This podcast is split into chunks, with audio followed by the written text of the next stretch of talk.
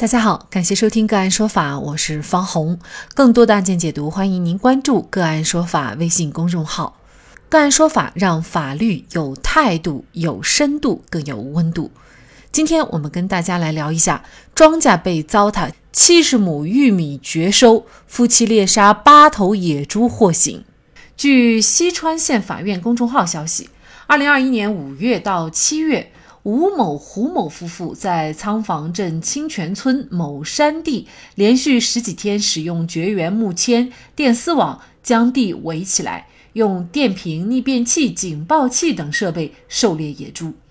捕获野猪八头以上。七月二十八号，西川县公安局仓房派出所民警在吴某夫妇家中搜出了整猪一头、猪腿二十五个、猪头五个、猪蹄四个，共重二百二十四公斤。西川县野生动植物保护中心认定上述野生动物为野猪，而西川县全境为禁猎区，全年为禁猎期，电网为禁用的捕猎械具。庭审当中，被告人吴某称，野猪给地里庄稼糟蹋的非常严重，才灭了它。麦子损失了三十多亩，吃的也没啥了，一百多亩的玉米也被吃了七十多亩绝收。现在认识到自己的错误，愿意认罪认罚。为了保护自己的庄稼，不得已将山地用电丝网围起来，这样的行为为何构成犯罪？就这相关的法律问题，今天呢，我们就邀请重庆哲宇律师事务所主任尤飞柱律师和我们一起来聊一下。尤律师您好，主持人你好。嗯，非常感谢尤律师哈。其实呢，我们现在都在号召要光盘行动，因为当下的粮食安全呢，已经成为了重中之重。那现在这个案子呢，它涉及到了一百亩的庄稼被毁的这种情况。那么，在保护庄稼的前提下去杀野猪，呃，为什么会构成犯罪？可能我们有一些人，尤其是这些遭受野猪践踏啃食农田的这些庄稼人哈，其实是无法理解的。您能给大家解释一下吗？那么刑法专门规定了非法狩猎罪，呃，在刑法的第三百四十一条。对于刑法第三百四十一条的规定呢，我是有不同的看法，就是说，对于呃，在实践当中。嗯，适用非法狩猎的这样一个罪名去追诉嫌疑人的话，我是有一些个人的看法和理解的。有哪些看法呢？就是刑法第三百四十一条，啊，第一款它规定的内容是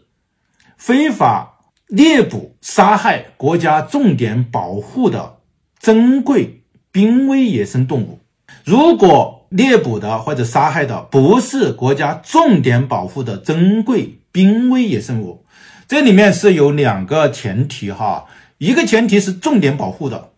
第二个前提呢是珍贵濒危野生动物，只要你杀了，只要你猎捕了，那么就构成了犯罪啊，这是第一题第一款的规定。那么我们看看第二款，第二款是指。违反狩猎法规，在禁猎区、禁猎期或者禁止使用的工具方法进行狩猎，破坏野生动物资源，情节严重的。那这里的条件是，在禁猎区或者禁猎期或者使用禁用的工具方法。我们看到，对于第一款的规定，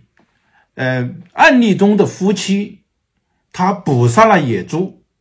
但是，野猪我查了一下，它不是国家重点保护的珍贵濒危野生动物，因此，呃，法院应当不是以第三百四十一条第一款的规定来适用判他的刑的。那对于第二条呢？我认为的话，嗯，他并没有在禁猎的范围，他是在自己的家，呃的农田。周围安装了一些呃电网啊，或者说那些工具，来触发了野猪一来，触发了对野猪的这种伤害。我认为的话，它没有达到刑法第三百四十一条第二款规定的禁猎期、禁猎区和禁用的工具方法进行狩猎，破坏野生动物资源，并且还有个条件，这法条的里面叫情节严重的。那才判刑，啊，这是第二款。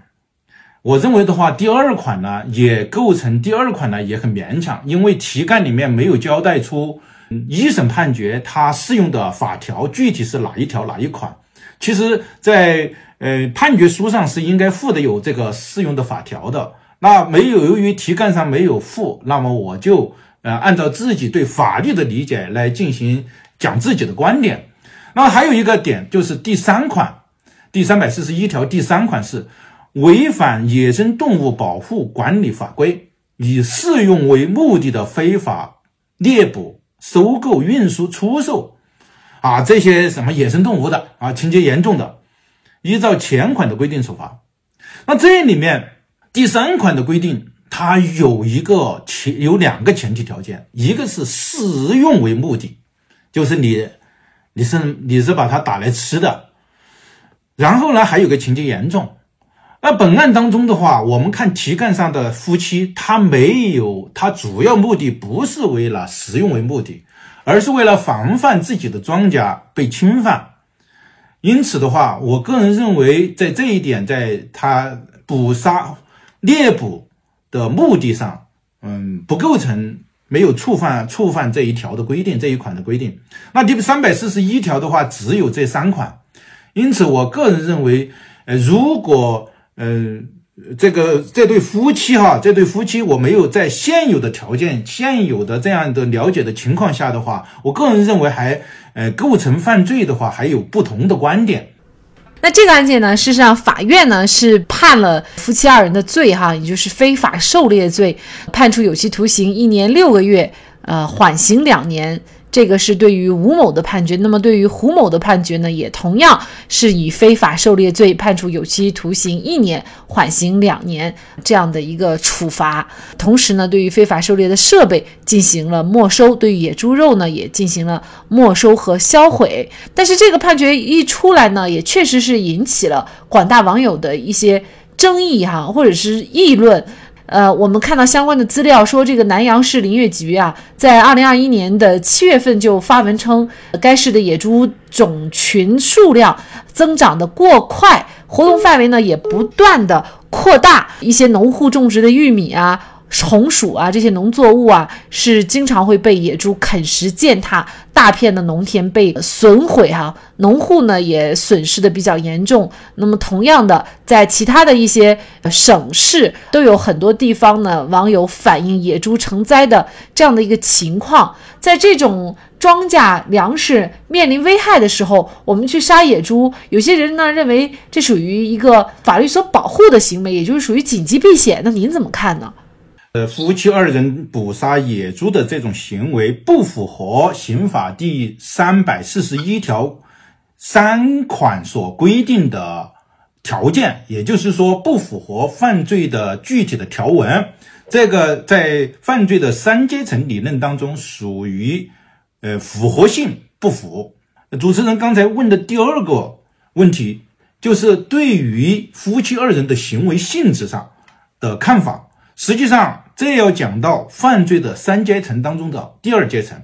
也就是是否有违法阻却事由。那么我们看看本案当中这个夫妻二人的行为，他的主要目的以及他当时所处的情形，野猪大面积的侵害庄稼、农田和房舍这样的一种情况下。并且他夫妻二人并没有主动出击，我看了题干上的是，他只是在他房屋那土地的周围设置了一些可能会导致野猪伤害的一些设施和设备。那么他并没有走到山林里面去狩猎、去捕杀，他仅仅是围住自己的土地。这样的情况下，当野猪来再次对他的农田进行侵害的时候，那么就有可能。那么掉进陷阱啦，或者说被一些设施所杀伤啊、杀死啊，这种情况下，我认为应当符合刑法规定的紧急避险。而刑法规定的紧急避险是什么内容呢？它是指为了使公共利益、本人或者他人的人身和其他权利免受正在发生的危险，不得已而采取的损害较小的。一方的合法权益，以保护较大的合法权益的行为。排除社会危险性的一种，这是特点呢，是在两个合法权益之间发生冲突，为了保护某种较大的权益，在没有其他办法的情况下，不得已损害另一方较小的权益。因此的话，我认为，嗯，夫妻二人的行为符合紧急避险的特征及其法律规定，它不构成犯罪。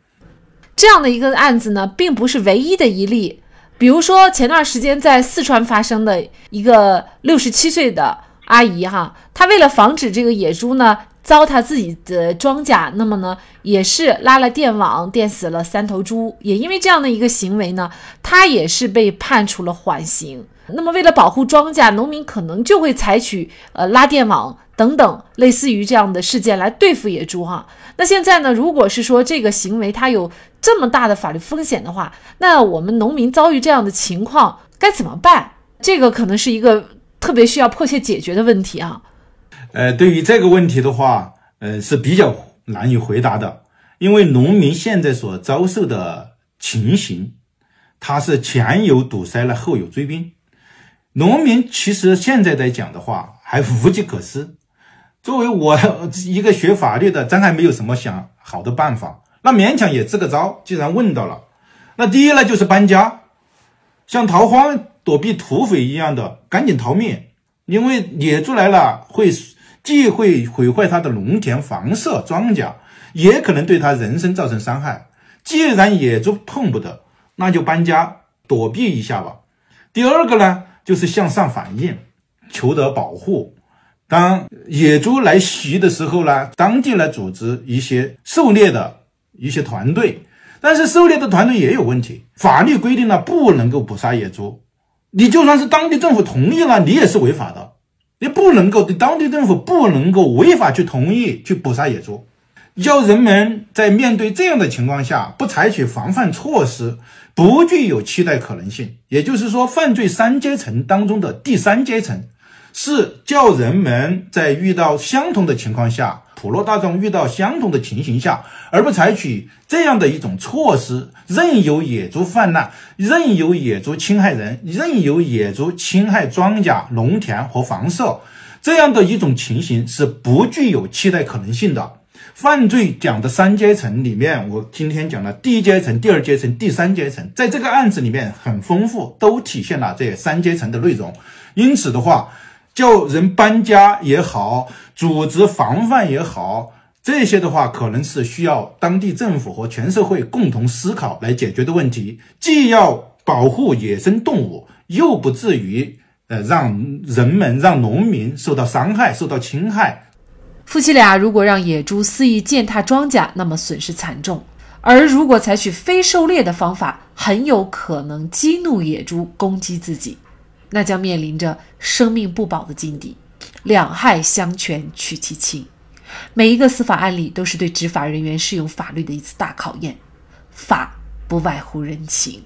好，在这里再一次感谢重庆哲宇律师事务所主任尤飞朱律师。更多的精彩案件解读，欢迎您继续关注我们“个案说法”的微信公众号。